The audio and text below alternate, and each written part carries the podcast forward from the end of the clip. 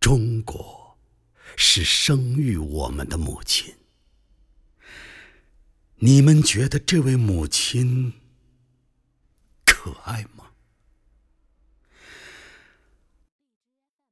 我想，你们是和我一样的见解，都觉得这位母亲是蛮可爱、蛮可爱的。听着，朋友，母亲躲到一边去哭泣了。哭得伤心的很呐，他似乎在骂着：难道我四万万的孩子都是白生了吗？难道他们真像着了魔的狮子，一天到晚的睡着不醒吗？难道他们不知道自己伟大的团结力量，去与残害母亲、剥削母亲的敌人斗争吗？难道他们不想将母亲从敌人手里救出来，把母亲也装饰起来，成为世界上一个最出色、最美丽、最受人尊敬的母亲吗？朋友。听到没有，母亲哀痛的哭吗？是的，是的，母亲骂的对，十分对。我们不能怪母亲好哭，只怪得我们之中出了败类。自己压制自己，眼睁睁地望着我们这位挺慈祥美丽的母亲，受着许多无谓的屈辱和残暴的蹂躏。这真是我们做孩子的，简直连一位母亲都爱护不住了。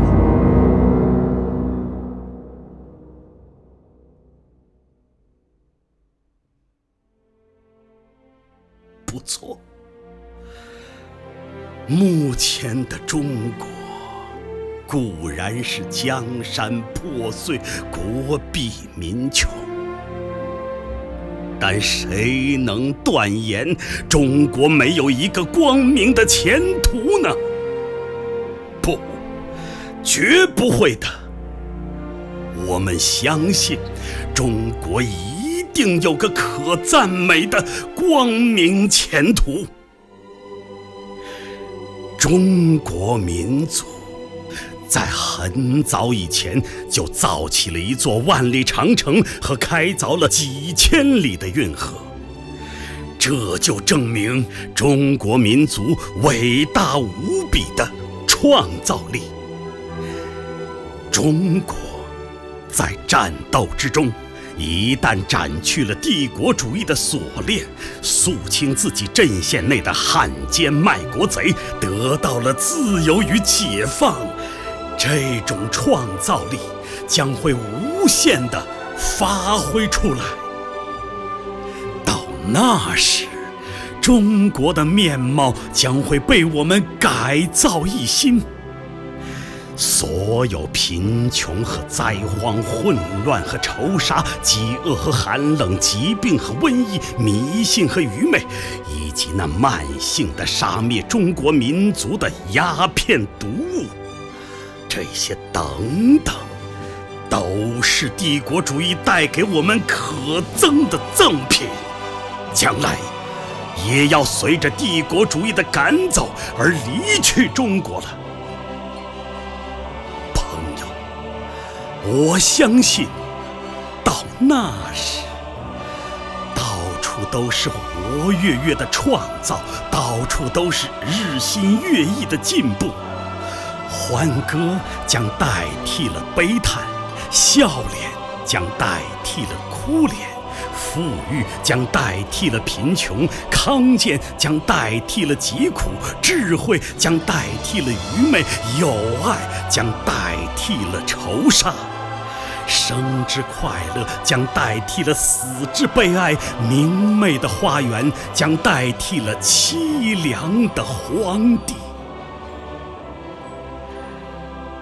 这时，我们民族就可以无愧色地立在人类的面前，而生育我们的母亲也会最美丽地装饰起来。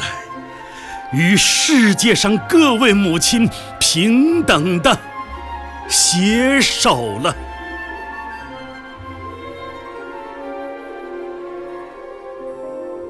这么光荣的一天，绝不在辽远的将来，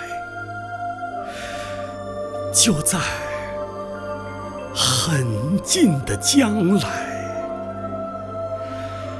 我们可以这样相信的，朋友。